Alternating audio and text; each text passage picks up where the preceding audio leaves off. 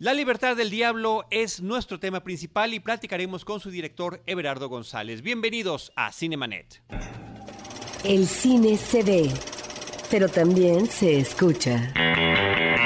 Se vive, se percibe, se comparte. Cinemanet comienza.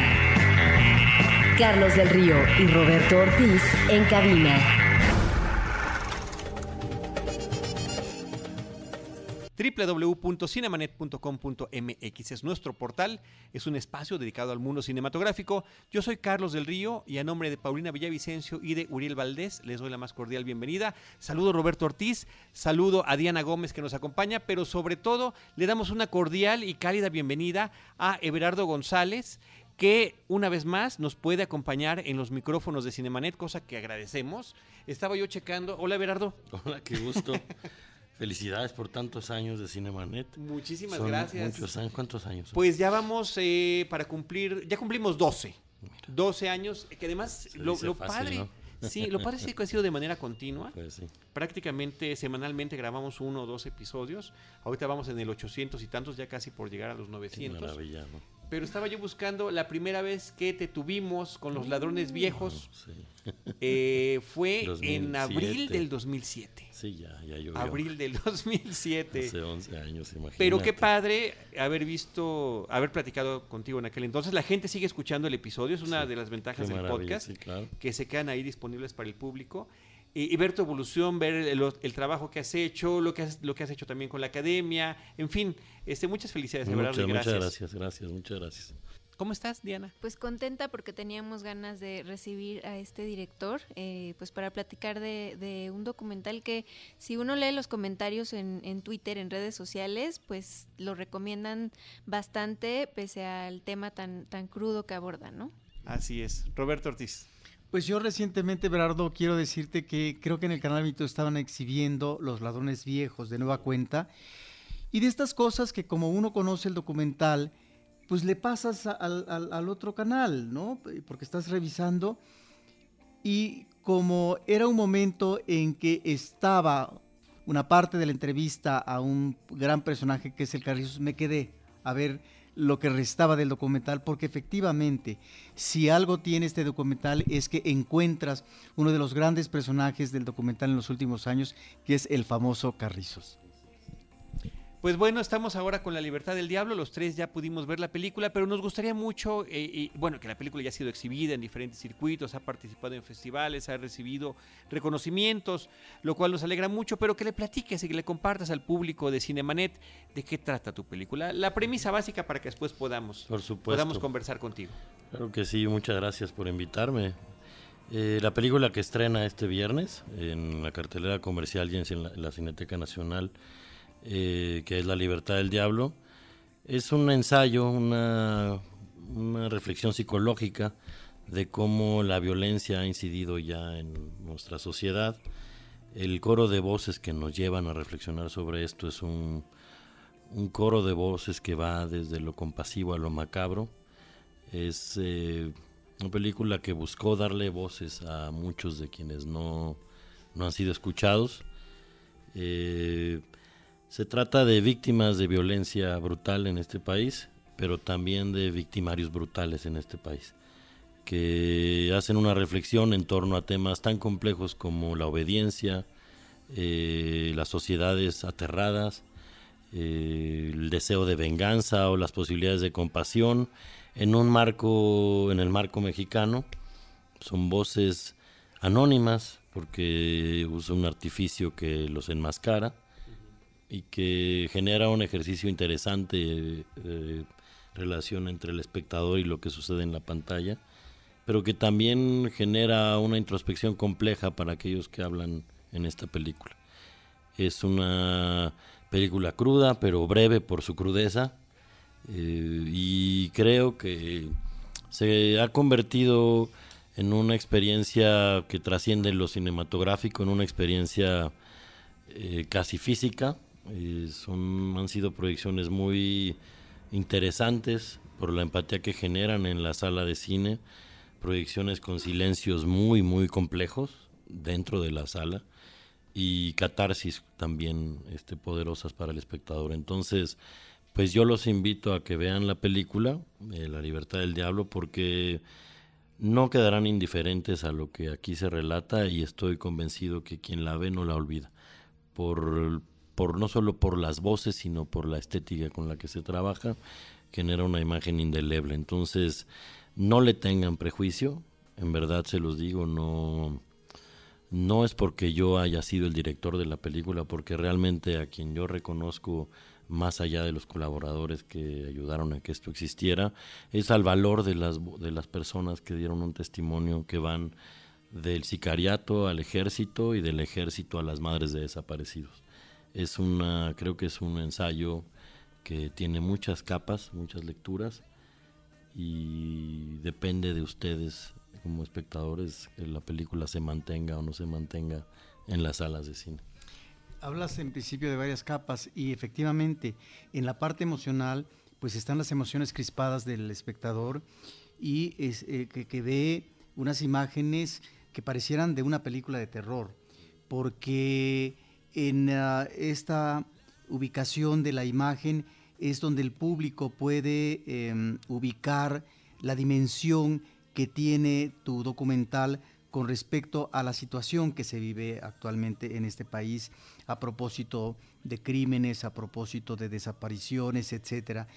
Y eso es algo que finalmente ha crecido, la violencia, y tu documental se convierte en una reflexión de esta situación en donde en un momento actual como el electoral, el electoral presidencial, el público se pregunta hacia dónde tendrían que ir las medidas correctivas de esto que pareciera que está desbordado, porque medio mundo está implicado, la parte empresarial, la parte política, la parte de la delincuencia organizada, etcétera, pero que en el documental, que no necesariamente tiene que manejar aristas políticas, pero sí efectivamente están ahí cuestiones como la presencia del ejército, pues se ponen efectivamente a cuestionar y orillan al espectador a, ubicar o a tratar de, de ver hasta dónde llega esta situación que pareciera que quedó ya desbordada en este país?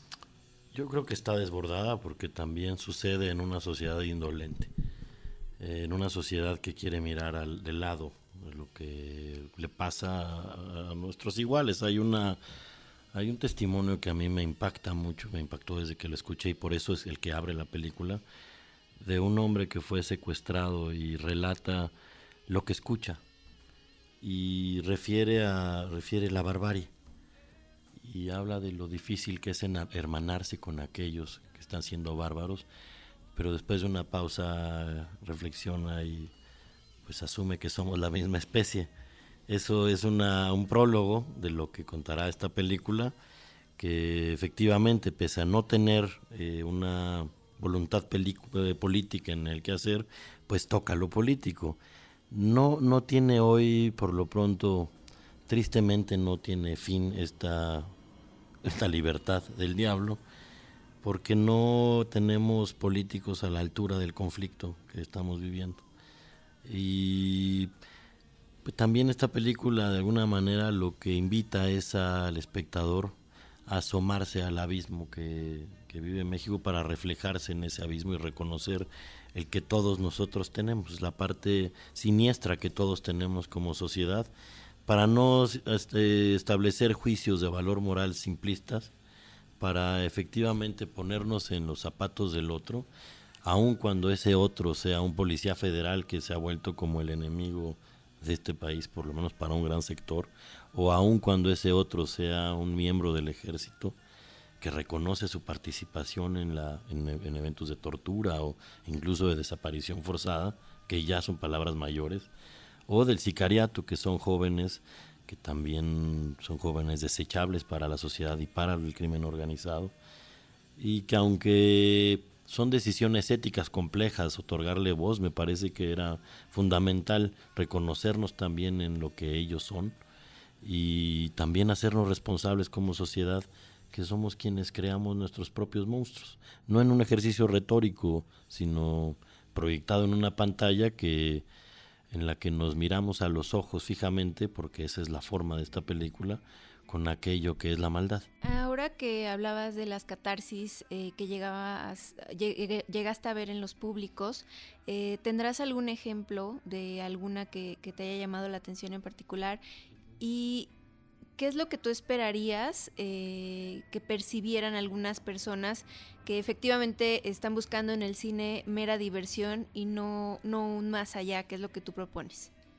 Mira, yo, yo es prácticamente una constante, no solo en México, en las producciones que hemos tenido en México, sino en muchos otros países.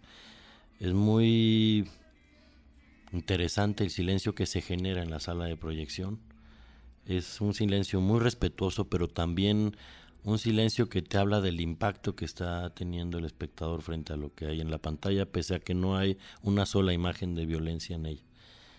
Eh, para mí es esperanzador también de repente asistir a esto de a estas proyecciones porque por lo pronto lo que se está viviendo es un ejercicio empático del público que normalmente entró por el divertimento, pero de repente se da cuenta que, que está en otra cosa.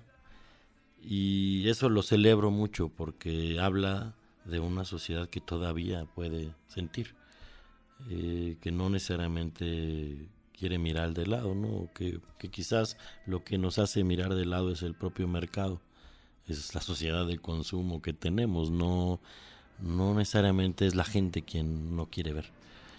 Y tuve la semana pasada una proyección muy, para mí, muy importante en El Paso, Texas, con mexicanos exiliados y con muchos de quienes aparecen en esta pantalla del lado de las víctimas. Eh, uno de los una de las mujeres que asistieron a esta proyección es quien nos regala la última escena de esta película y sus palabras son muy alentadoras, palabras que, que hacen sentir que el trabajo vale la pena más allá de los riesgos que implicó en su proceso, eh, no solo éticos, eh, sino también en riesgos de seguridad personal del equipo, de seguridad física, y escuchar a una mujer como Rosa María, que es eh, una mujer que perdió a sus dos hijos por porque fueron asesinados por la policía ministerial de Ciudad Juárez, Chihuahua, pues para mí es una motivación grande, ¿no? Entonces, esa catarsis es compartida por muchas personas, ¿no? Porque todos somos padres, porque todos somos hermanos, porque todos somos hijos. Y también, incluso en la mirada del sicariato, podemos reconocer a nuestros propios hijos o podemos reconocernos a nosotros mismos, ¿no? Es un ejercicio complejo porque genera un cortocircuito. La gente cuando se da cuenta que pasó desde los ladrones viejos que es capaz de sentir una conexión con aquel que transgrede, pues se da cuenta que lo que hay humanidad en todo y que parte de los pues sí, de los defectos que tenemos en la humanidad o como seres humanos es el ejercicio brutal de la violencia, pues, ¿no? Pero que no somos tan diferentes. Eh, y que esa delgada línea que se cruza una vez que se comete un acto brutal es muy delgada y que una vez cruzándola no hay vuelta atrás, como lo refieren muchos jóvenes del sicariato en esta película. Tú hablas de riesgos, no solamente morales, sino también riesgos eh, em, de seguridad con respecto a ti, con respecto a el equipo que trabajó contigo. Y cuando alguna vez platicamos contigo en Cinemanet sobre ladrones viejos, me parece que ahí está eh, el ejemplo de estos riesgos que un creador como tú asume por qué ubicarse en el filo de la navaja. Uno puede entender em, esta, esta, puesta en imágenes de situaciones lacerantes eh, que, es importante abordar en el documental, pero que implican eso que tú estás mencionando, el riesgo que puede disparar a una situación inclusive de violencia, porque eh, tan solo en este documental, pues estás abordando a victimarios. Así es. No, no sabría decirte, Roberto, porque ya es cosa de terapia eso, ¿no? Pero lo que sí creo es que, al menos desde el lado del arte en un país como México, tenemos un compromiso distinto al arte en otros países del mundo. El, el, arte no tiene que mirar de lado lo que sucede en la realidad y tristemente la realidad que sucede en este país es esa. Entonces, yo creo que es un compromiso del arte y la sociedad, es un compromiso social con el cine. Yo vengo mal formado de las ciencias sociales y para mí eso siempre fue muy relevante. Para mí el cine no, no solo es entretenimiento, aunque aplaudo el entretenimiento en el cine, pero creo que es distinto hacer cine en Los Ángeles, aunque también allá se cuecen sus habas, por supuesto, hacer un cine en un país que tiene un montón de carencias estructurales que tiene un montón de desigualdad, un país clasista, un país que no necesariamente le da oportunidades a todos, un país en el que gente como yo existe porque viene de burbujas privilegiadas. Eh, y mira que yo no vengo necesariamente de una burbuja muy sólida, pero vengo de las clases medias. Este, sí formado en la universidad pública, pero formado en la universidad finalmente y creo que es una retribución también. O sea, yo vengo formado en un país que tiene ciudadanos que invierten su dinero para que yo exista. Entonces, no sé, yo no soy de las personas que pueden mirar de lado, no no no cuestiono al que sí lo hace necesariamente en el cine, pero yo tengo un compromiso distinto con la realidad y con el país en el que filmo. Sí, un, compromiso que rebasa, perdona que insistamos porque lo has estado mencionando, esta decisión ética, este riesgo que implicó, pero eh, ¿qué, tanto ponderaste la situación de tener a los victimarios también allí, de tener sus voces y también cómo te aproximas a ellos, cómo consigues, cómo logras que hablen.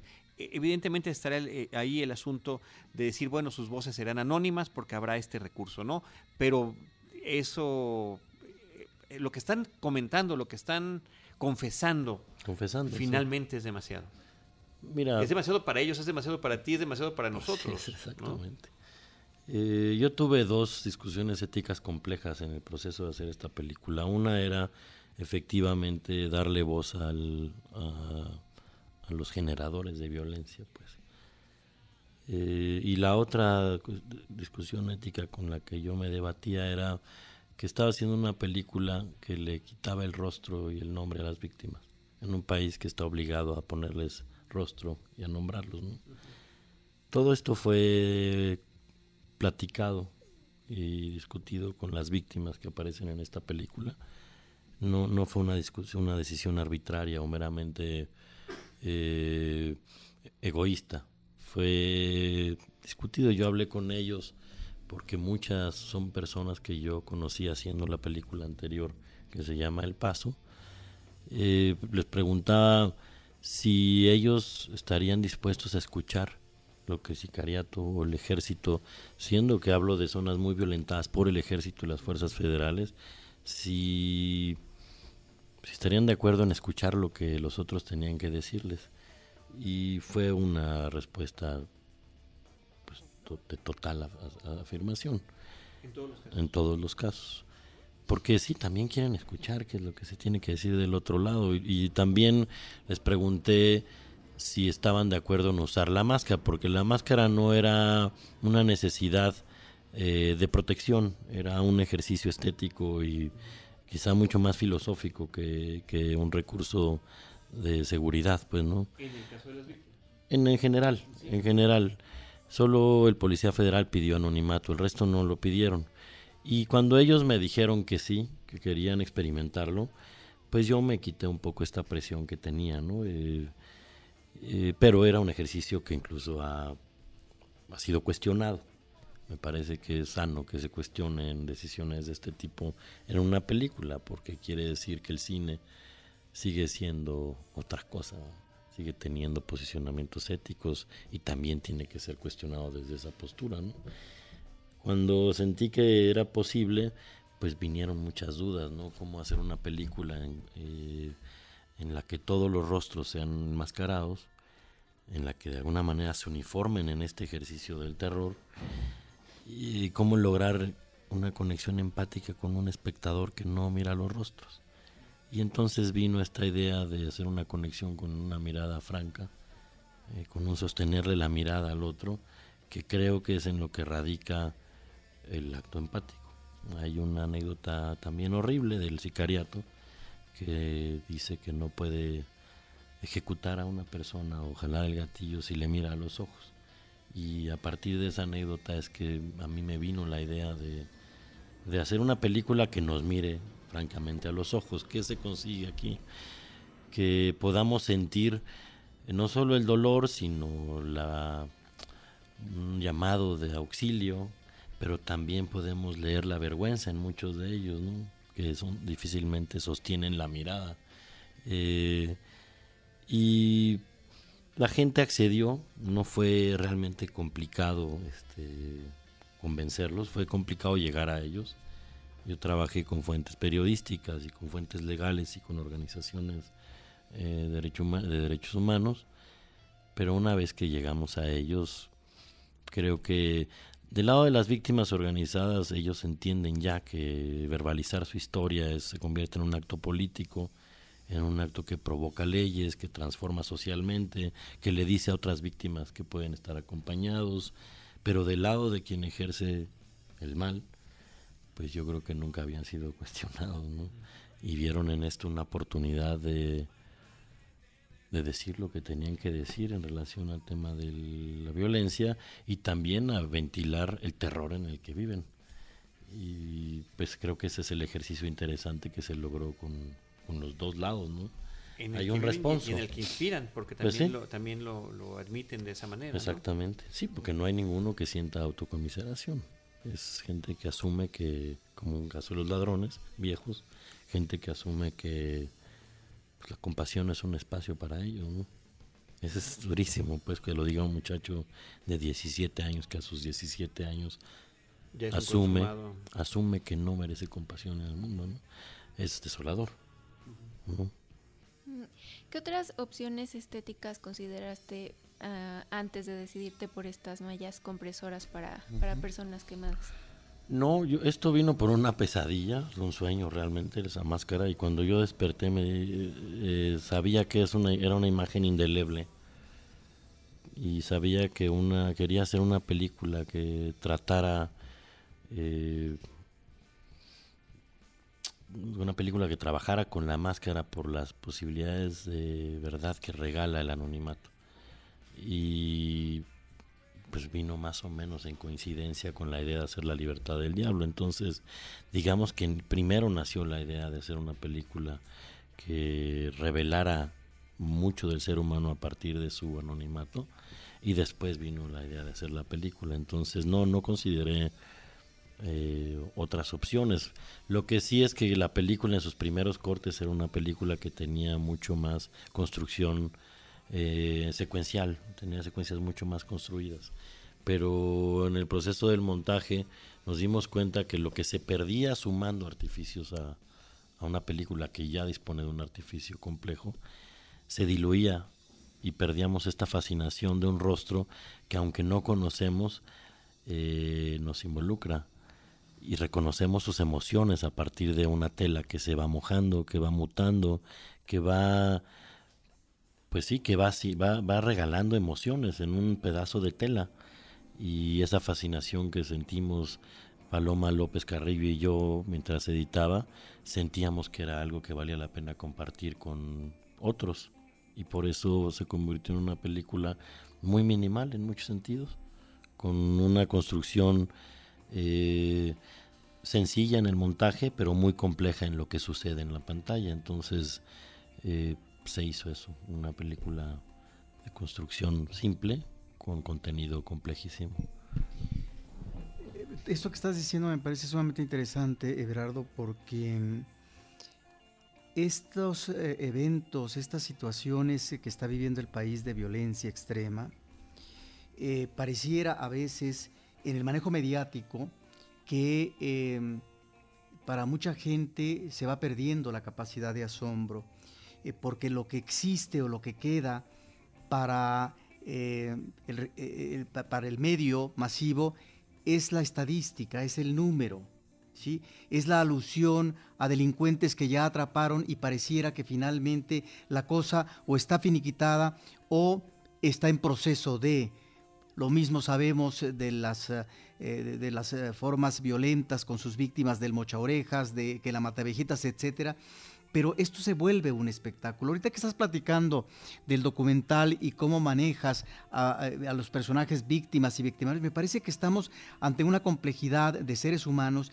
y que a lo mejor eso mismo, has, mencionado un término, la fascinación, eso mismo permite que el espectador se involucre en una situación sumamente grave, pero que pueda de alguna manera ir tocando, ir eh, permeando en esta complejidad particular de unos y otros. Y ese es tal vez eh, uno de los grandes valores del documental con respecto a este seguimiento, esta forma narrativa que vas dando, eh, y en este caso la palabra y el eco en estos personajes. Yo lo que he visto es que el documental, esta película no te suelta. No, es, es una película a la que es fácil entrar, pero una película de la que es difícil salir. Porque y eso es por lo que invito a la gente que la vea. Es importante que, que vivan esta experiencia, que les cueste trabajo salir de una película como esta. Aunque no verán una sola imagen violenta, que eso insisto, no tengan temor de eso, pues no, no, no es una película morbosa. Eh, todo está en la conexión empática con el otro. Eh, eso que mencionas fue eh, de las cifras fue una de las razones por las cuales yo comencé este proyecto cuando en México comenzaron los ejecutómetros semanales que era macabro, era espeluznante estar oyendo cifras y cifras que solamente nos separaban, porque las cifras son frías como deben ser y son muy útiles para la academia y para, la, para encontrar posibles soluciones, pero eh, si no estás del lado de la academia, las cifras solamente te distancian del problema y te hacen creer que esto le sucede a otros, ¿no? Es, eso es un retrato del mundo. Esto es la gente que vive en Kentucky y se entera que un avión de su país bombardeó en Siria este, a niños y mujeres 500 mil o 200 y él pues sigue en su cotidianidad de consumo pensando que eso sucede del otro lado del mundo, ¿no? México es un país así ahora, ¿no? México se ha vuelto una sociedad muy indolente. Por eso celebro mucho lo que sucede en una en la sala de proyección. Creo que en el caso de esta película en particular se cumple una se cumple algo que regala la sala de cine, que es el espacio de comunión. Creo que a diferencia del cine de entretenimiento, sí hay una comunión con lo que sucede, porque el silencio es algo compartido se, se tomaron decisiones complejas en, relación de la imagen como la subexposición de la luz, hacer la película más oscura de la norma. Y eso hace que la gente no ubique muy bien en dónde está sentado, no ubique a quién tiene al lado, pero sienta que tiene al lado a alguien y sienta que está en una sala que, que respira, que se mantiene en silencio. Y lo celebro por lo que digo. Eso me hace ver que sí somos indolentes, pero que somos indolentes porque no nos han enseñado cómo no serlo. Y creo que esta película lo que invita es a eso, a no ser indolentes, a saber que aquellos que aparecen en esta película podrían ser, como decía antes, nuestros hermanos, nuestras madres, nuestros hijos, eh, y que no, la máscara ayuda también a eliminar esta cosa tan terrible que es que tiene México, que es el clasismo. No hay clases sociales en esta película, porque tiene diluido el estereotipo del clasismo. Que, es terrible lo que sucede porque sí nos, nos reafirma que somos una sociedad clasista. Cuando miramos el rostro del sicariato y no reconocemos sus facciones, podemos imaginar a cualquiera pero la máscara lo que hace es que nos lo empate con nosotros y nos haga sentir que quizás somos nosotros los que hablamos. Es complejo lo que pasa. Eh, y, eso lo regala la iluminación del, estereotipo en una sociedad tan clasista. Pues creo que eso es algo que, por lo que creo, por lo que quisiera que la gente la viera. No, realmente no me importa el afán del éxito en taquilla de una película de este tipo. No, no estoy buscando capitalizar con esta película en, monetariamente. Creo que es un regalo eh, para las víctimas y para los victimarios de este país, aunque suene terrible. Pero es un regalo social, es un ejercicio de compasión que solo se vive en una sala de cine, no se vive solo viendo en la, en la, en la casa, pues, ¿no? Eh, y espero que así lo tome la gente, ¿no? Para que deje de que deje pensar el cine solamente como lo que nos han dicho que debe ser una caja de zapatos que hay que comprar. El cine es mucho más complejo, es divino, eh, no, no tiene que ser solamente una sala de cine, no es un anaquel. Sí, eso eh, lo entiendo eh, con respecto a tu idea de que no es la comercialización por la comercialización, comercialización misma en cuanto a lo que se puede obtener como usufructo material de un documental como cualquier producto fílmico, pero en este caso, ante un documental de este tipo que está eh, reflejando una realidad aguda de nuestro país, eh, ¿cuáles son las posibilidades que has encontrado? Porque por un lado están los festivales, las presencias en México, en el extranjero, donde finalmente no solamente está el mundo de la academia, están los críticos, están la gente que valora, sopesa y que finalmente va a escribir o va a hablar en los medios de este documental, pero ¿qué pasa con respecto a esta otra distribución en términos de acercamiento a ese público que es realmente al público que debe de llegar, eh, digamos, este, esta cinta, ¿no? Una cinta como esta. Mira, los ejemplos quizás más cercanos que he tenido a esto me los ha regalado Ambulante, que sí convoca a gente, pero algo que me ha gustado mucho que, pasa con el documental en los últimos 15 años es que la gente que se acerca a ver estas películas en su mayoría es menor de 35 años. Hay algo muy, pues sí, una vez más, muy esperanzador en eso porque eh, pues es el público que hace 15 años era jovencísimo, que no le entró a esto con prejuicios y que ya entendió que el documental es otra cosa.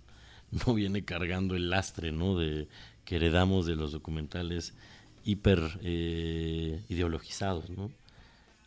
Y eso es muy bueno. La última proyección, que una de las últimas que tuve en Ambulante, pues era para 1200 personas que llegaron a la sala. Prácticamente esta película ha tenido puros llenos en ese circuito. Ahora es complejo porque tristemente estos templos que son para nosotros las salas de cine, pues son los centros comerciales ahora, ¿no? Es este es duro pensarlo cuando tienes una visión romántica del cine. Yo sé que quizás suena viejo, pero sí es así. Entonces, claro, tienes que cruzar el puesto de comida rápida, la zapatería, la tienda de ropa, después de trabajar jornadas de 18 horas, llevar solamente un día a la semana a tu familia y elegir una película de la mínima opción que hay en cartelera. Sé que es difícil pero sé que es difícil no solo para esta película, es difícil para todo lo que no tiene promociones millonarias, porque la gente va a ver lo que le dicen que vaya a ver. Entonces, eh, yo confío en que la película ha estado como, ha generado cierto consenso, no absoluto por supuesto, porque así es esto también, pero la recomendación de la gente es la mejor campaña que podemos tener. Ojalá que logremos brincar esa fatídica semana que sucede con el cine de este país, porque sé que quien la ve por lo menos, si no la recomienda, la va a comentar. Estoy convencido que quien la vea va a decir eh, algo, algo va a hablar de esta película, porque no es posible que alguien se siente y escuche y vea esas miradas y lo que tienen que decirnos y salga indiferente es solo un robot. En verdad, me parece que no, no estoy exagerando.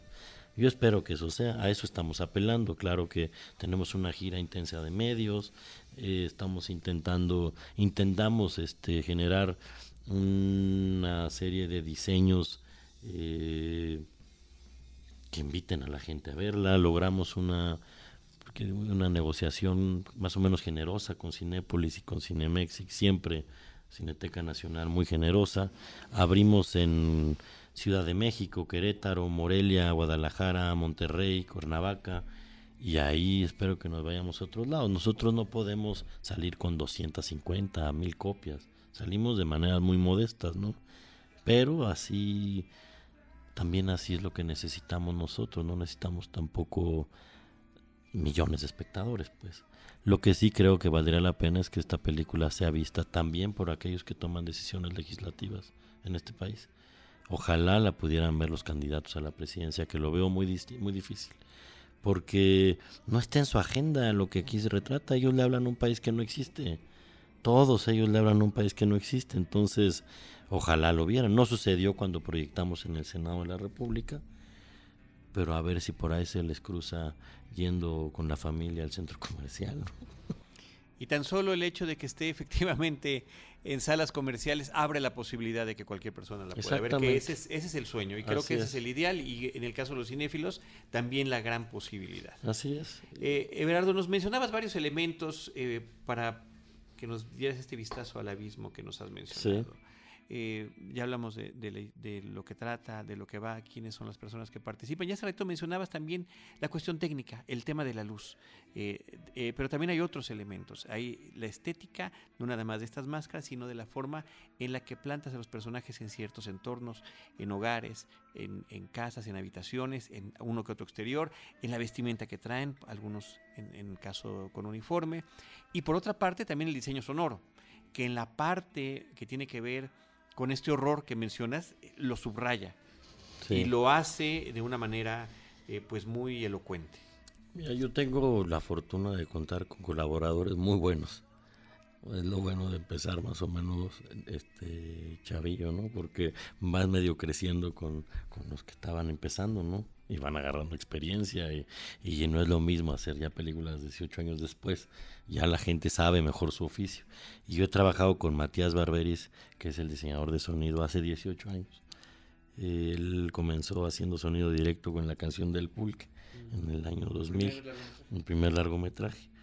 Y hoy tiene, él viene de una familia de sonido y tiene una pues sí tiene una complejidad en sus diseños que a mí siempre me ha fascinado. Él hizo también el diseño de Cuates de Australia, una película previa que yo hice. Para mí es un trabajo muy complejísimo de, diseño sonoro. Y otra vez ahora se arriesga. Yo Matías lo que decía que era que quería tratar de interpretar qué pasaba en la mente de estos seres humanos que ya no están con nosotros.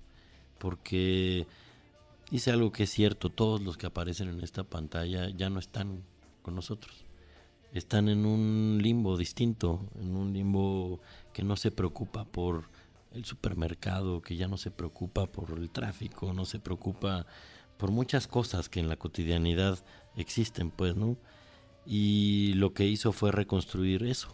Eh, se imaginó, se puso de acuerdo con el sonidista que hizo el directo, eh, Bernat Fortiana y Pablo Tamés, y logró junto con Quincas Moreira, que es un músico brasileño con el que trabajamos por segunda ocasión, yo creo que un diseño sonoro que lo que hace es meterte una especie de mantra en una atmósfera pues casi delirante. Y lo hizo muy bien. Él acertó una vez más llamando a Jaime Bach que es en mi opinión, el mejor mezclador de este país y que entiende muy bien lo que es la construcción sonora o la mezcla sonora para una sala de cine. Y intentamos hacer un sonido físico. Por ejemplo, no sé si, si la vieron en la pantalla grande o en donde la hayan podido ver, pero si la logran ver en el cine, eh, el sonido hacia el final va convirtiéndose en un sonido físico que golpea el esternón que son decisiones, eh, pues yo creo que mucho más conceptuales, no solamente pretenden hacer que suene bien, sino hacer del sonido una eso un, un evento eh, físico. Por eso por eso cuando me refiero a que esta es una experiencia que trasciende lo cinematográfico a eso me refiero. Es algo eh, que golpea físicamente no solo emocionalmente.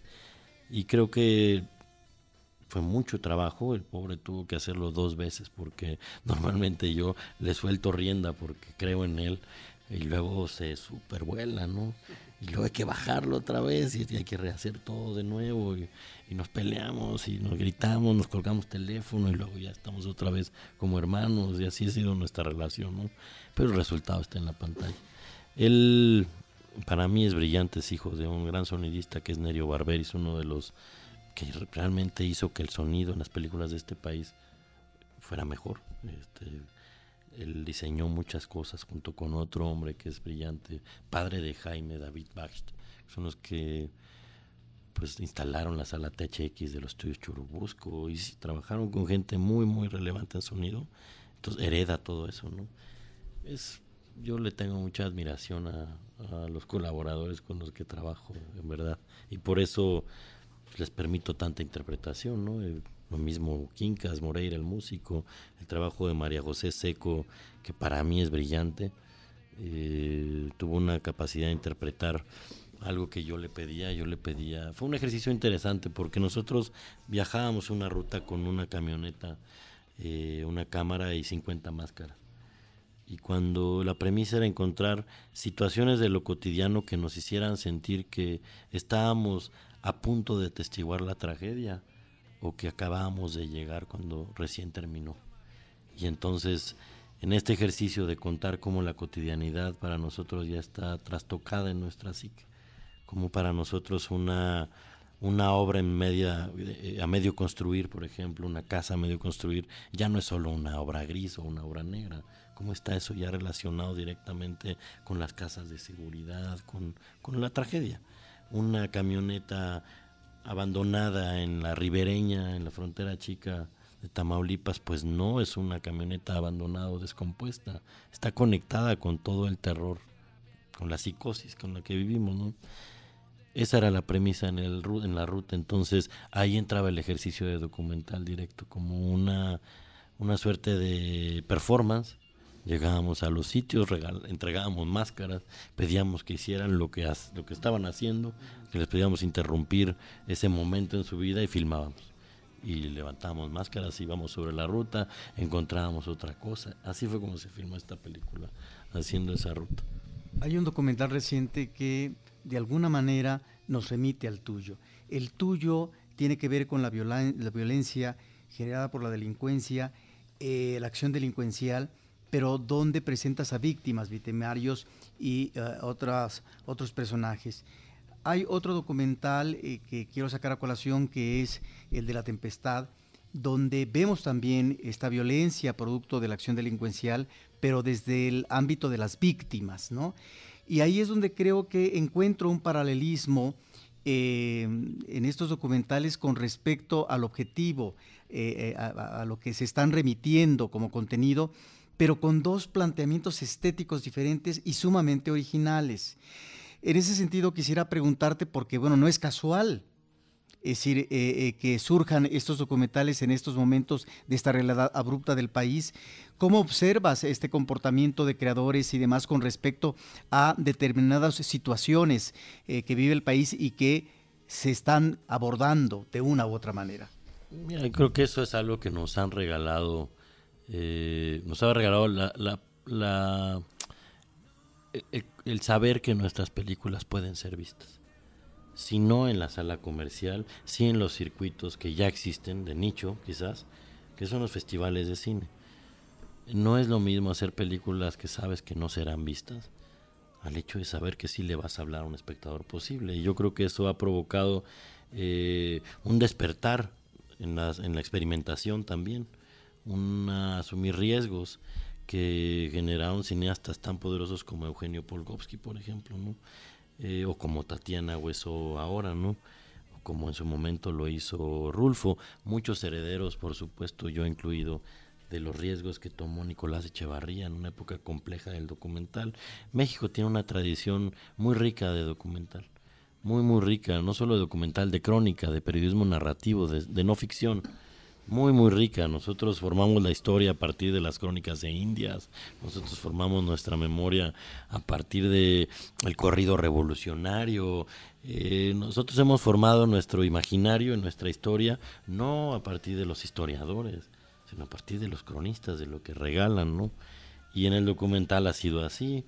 Eh, somos herederos de lo que hicieron los hermanos Mayo, de lo que hicieron los hermanos Alba, lo que hicieron los Casasola, pero después de lo que hizo gente como Nicolás Echevarría, Luis Lupone, eh, Juan Carlos Rulfo, y de ahí mi generación, Mercedes Moncada, el propio Eugenio Polgovsky, Tatiana Hueso, que aunque es de mi edad, pues tiene, está ahora como en, su gran momento, ¿no?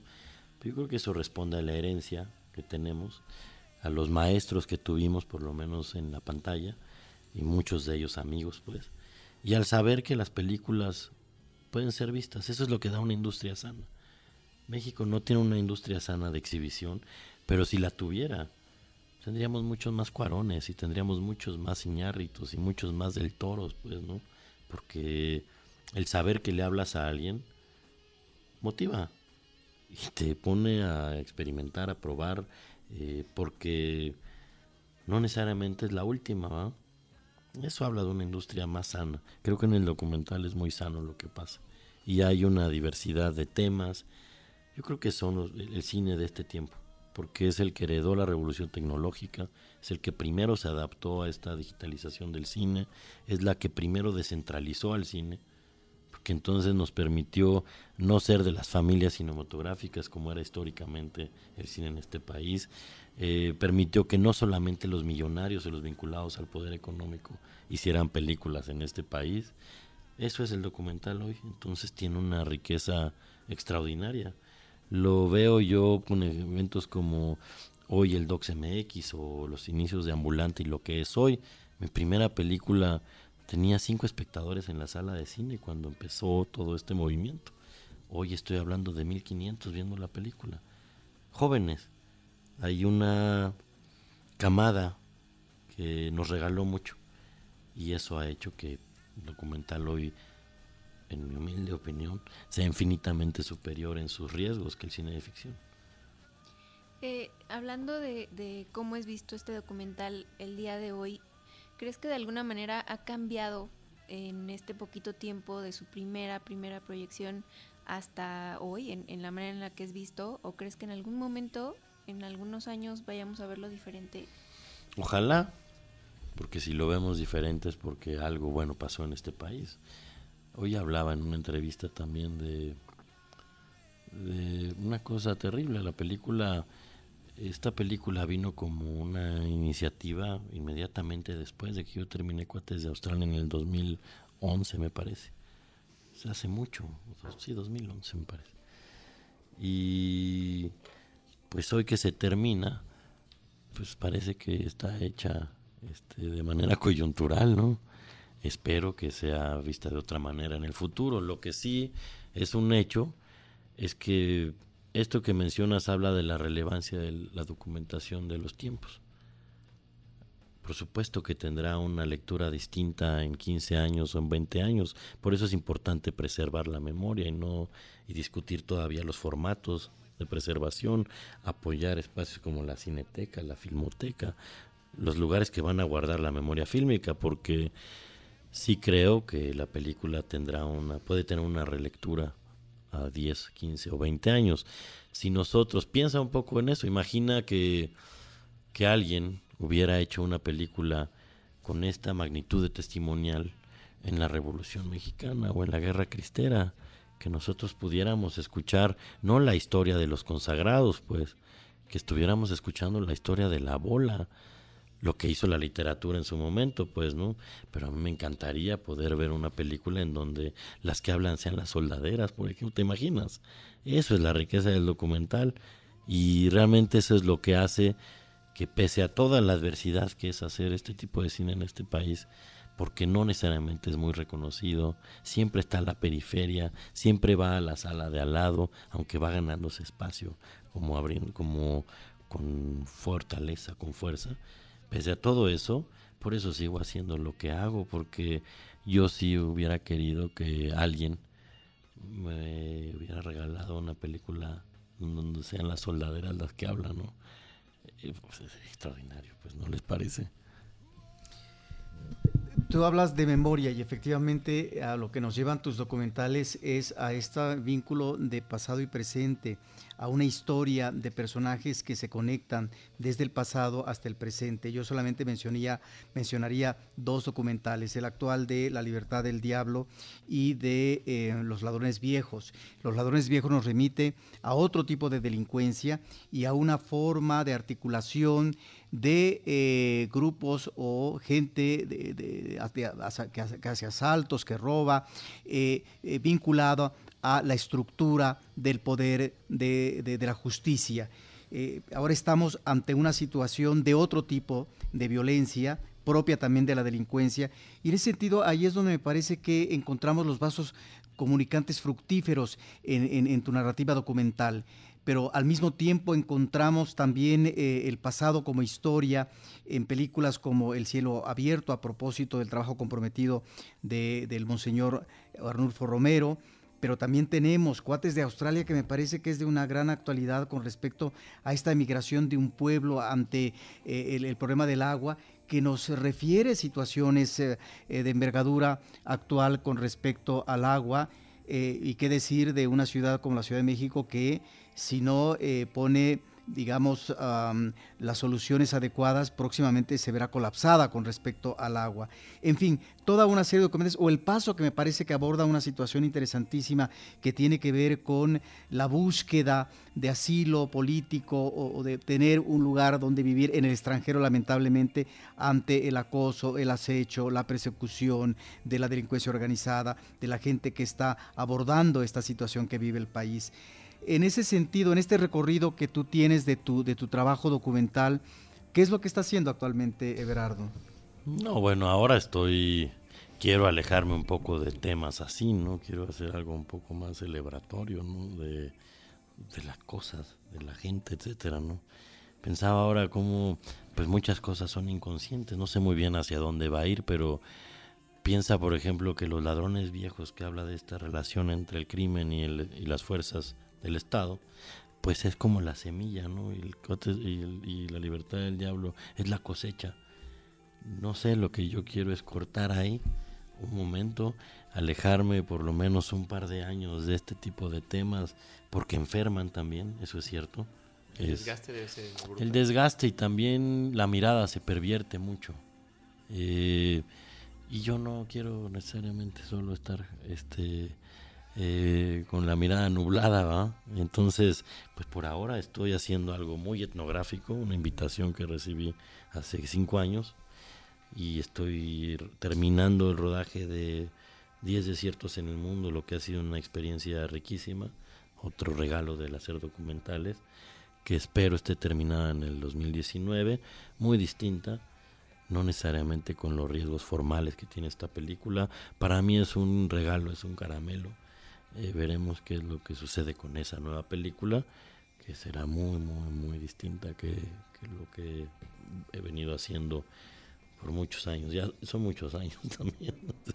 Pues aprovechando que ah, están hablando precisamente de toda esta trayectoria, eh, por ahí eh, investigando, haciendo un poco la tarea, vi que en Film Latino, en la plataforma Film in Latino, eh, hay cuatro películas eh, del director Everardo González.